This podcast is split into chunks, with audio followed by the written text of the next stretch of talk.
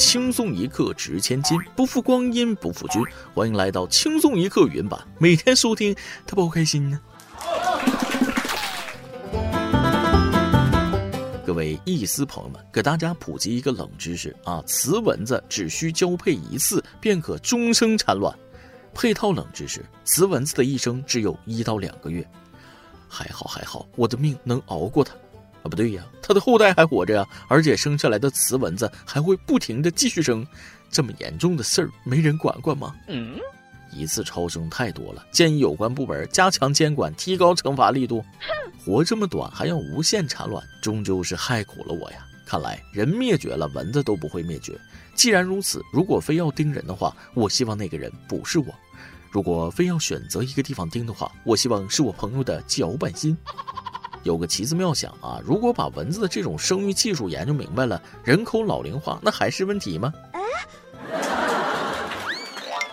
万物皆有灵，除了蚊子，国家啥时候再搞个灭蚊运动啊？我以一己之力养了不知道多少蚊子了，不知道这个小伙养了多少蚊子啊？我只知道他养活了很多家的外卖餐馆。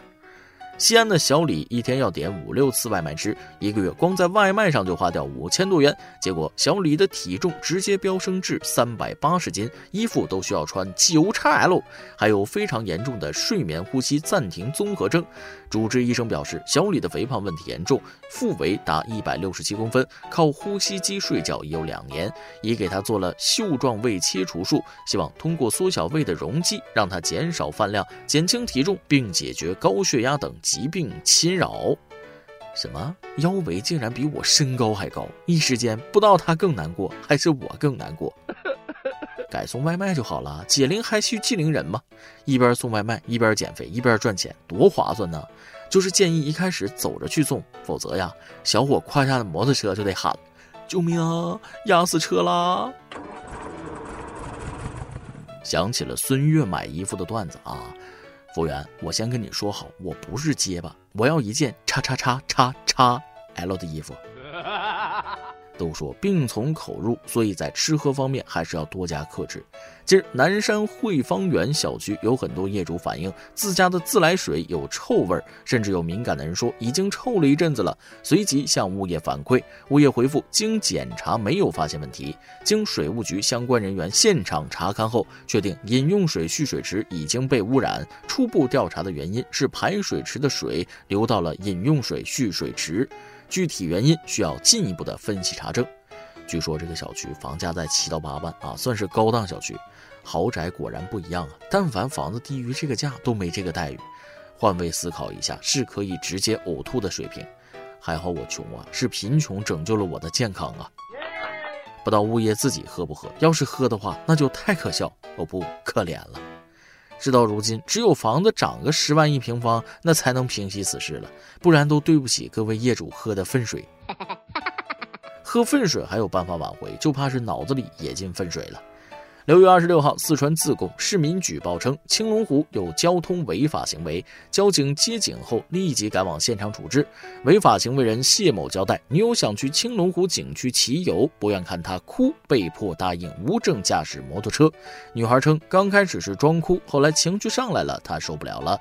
谢某最终因涉嫌无证驾驶和未按规定悬挂机动车号牌，被公安机关立案调查。还以为殉情只是古老的传言，一个无理，一个无脑，俩人凑一对儿，未来何愁不进去？理智让我劝分，但是私心还是希望他俩百年好合，别再去祸害别人了。不比不知道啊！作为男朋友，我简直堪称靠谱的典范。记得上次和女朋友走在路上，有几个小混混挡住去路，我佯装镇定地冲他们吼道：“你们想干啥？你知道我谁吗？”那几个小混混就问了：“你谁呀？”我指着女朋友就说了：“我我是这个世界上最疼爱她的人。”有些人如果实在闲的没事就去村口挑点牛粪支援一下印度吧，他们最近在找屎呢。六月二十三号，印度媒体报道称，恰蒂斯加尔邦一村庄八千千克牛粪被盗走，这些牛粪价值一千六百卢比，约合人民币一百四十元。当地警方正展开大规模搜查，但嫌犯仍未落网。目前也不清楚嫌疑人是如何偷走这么多的牛粪，也不清楚偷窃动机。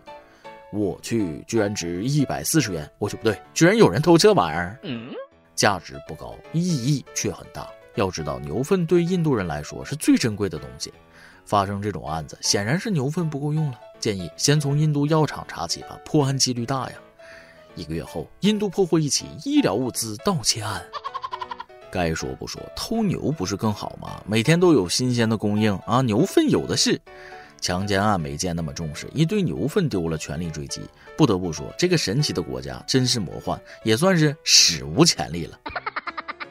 可能在印度人眼里，牛粪比钻石还要珍贵。那我用牛粪换你们点钻石，不过分吧？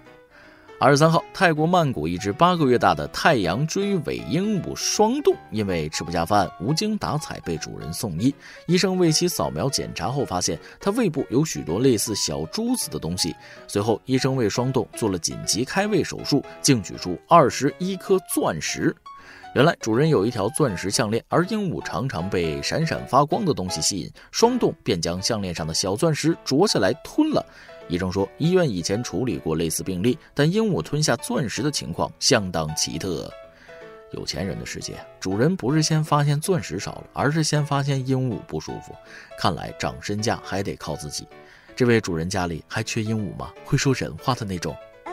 钻石啥味儿啊？给我也整一个尝呗！钱不钱的是其次啊，关键是嘴馋。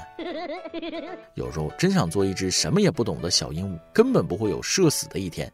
今日为了准备接下来的比赛，法国队主帅德尚与球队一起来到罗马尼亚布加勒斯特备战即将与瑞士进行的比赛。可是就在昨天，主帅德尚似乎因为忘带酒店房间门卡，不慎将自己锁在了酒店顶层露台上。他趴在露台上，又是挥手又是大喊，好半天才有球迷听到，帮他求助酒店工作人员，德尚这才得救。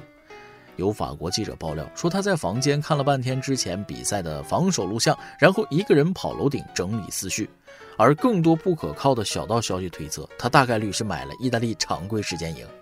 再次解释一下啊，在之前进行的意大利对奥地利的比赛中，双方常规时间零比零打平，加时赛意大利二比一击败奥地利。很多买意大利常规时间稳赢的彩民自嘲被割韭菜，天台爆满。震惊！法国主帅一赌球输钱，楼顶欲轻生。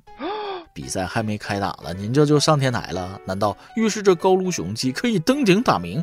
知道了，这就去彩票站加注。也算是世界范围的社死了啊！在我看来，是连夜搬离地球的程度。最后说一件特别励志的事情，说湖北襄阳二十六岁的外卖小哥王威决定二次出征高考，为自己的人生再拼一回。结果考出了六百二十三分的好成绩。为了赚学费和生活费，在查到分数的第二天，他又继续回去淡定的送外卖。美团外卖回应表示，将为王威提供一万元奖学金，帮助他更轻松的完成学业，同时将设立骑手发展激励奖，对于工作表现优异、有助于学历提升和更好发展的棋手给予不同形式的奖励，减轻棋手的经济负担，鼓励他们完成学业，为社会做出更大贡献。星光不问赶路人，时光不负有心人，加油，年轻人！大家，我想问一下啊，有没有查到两百多分的视频呢？我想回忆一下我的过去。再来挤一段，除了要学着理财，也要学会以礼待人，是不是？要学会经常使用“对不起”“请”“谢谢”之类的礼貌用语，这样可以增进人和人之间的感情。举个例子啊。对不起，我不跟杠精说话，请你闭嘴，谢谢。很难理解热爱上班的人，在我眼里，上班只是获取生存资金的唯一合法渠道。得到认可、升职加薪、认识到好玩的同事或者领导，或许会短暂提高上班的满足感，但最终还是会回归到烦上班的状态。简单来说，就是三百六十行，行行不想干。你要是喜欢上了一个人，就要从现在开始好好提升自己的涵养，增长自己的见识，宠辱不惊，温文尔雅，这样等他和别人结婚的时候，不至于当众嗷哭出声。一首歌的时间，有小丸子想点一首歌。高中的时候最喜欢范玮琪的《最初的梦想》，喜欢那句“最初的梦想绝对会到达”。当时也天真的以为自己的梦想绝对会像这句歌词一样完美达成，但现实却是生活的重压之下，我根本没有精力去兼顾梦想。曾经闪闪发光的梦想根本抵不过碎银几两，现在只剩下麻木和迷茫，每一天都在焦虑中度过，难以喘息。想点一首《最初的梦想》，以祭奠当年那个意气风发的我。比起很多没有梦想的人，你已经很幸福了。我相信一切只是时候未到而已。追梦可能会迟到，但永远那不会缺席呀。以上就是今天的网易轻松一刻，由电台主播向当地原汁原味的方言播轻松一刻，并在网易和地方电台同步播出吗？请联系每日轻松一刻工作室，将您的简介和录音小样发送至 i love 曲艺 at 幺六三点 com。老规矩，祝大家都能头发浓密、睡眠良好、情绪稳定、财富自由。我是墩儿，咱们下期再会，拜拜。如果骄傲没被现实大海下，又怎会懂得要多努力才走得到远方？如果梦想不曾坠落悬崖，千钧一发。又怎会晓得执着的人拥有隐形翅膀？把眼泪种在心上，开出勇敢的花。可以在疲惫的时光，闭上眼睛闻到一种芬芳，就像好好睡了一夜，直到天亮。又能边走着边哼着歌，用轻快的步伐。沮丧时，总会明显感到孤独的重量。多渴望懂得的人，给些温暖，肩膀。很高兴一路上我们的默契那么长，穿过风又绕了弯，心还连着，像往常一样。最初的梦想紧握在手上。最想要去的地方，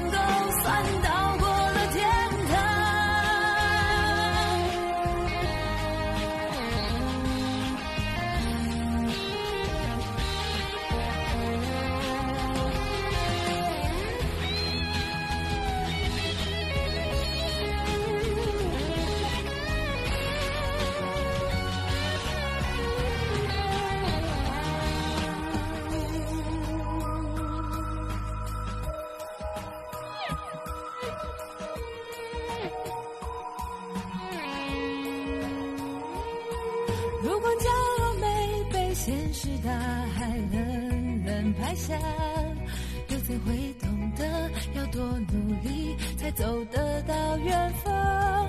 如果梦想不曾坠落悬崖，千钧一发，又怎会晓得执着的人拥有隐形翅膀？把眼泪种在心上。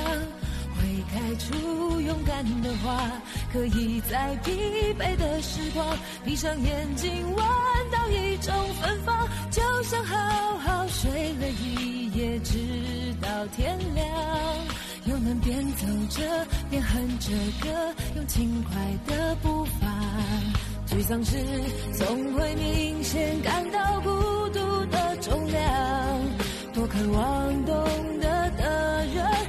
温暖姐的肩膀很高兴，一路上我们的默契那么长，穿过风，又绕了弯，心还连着向往。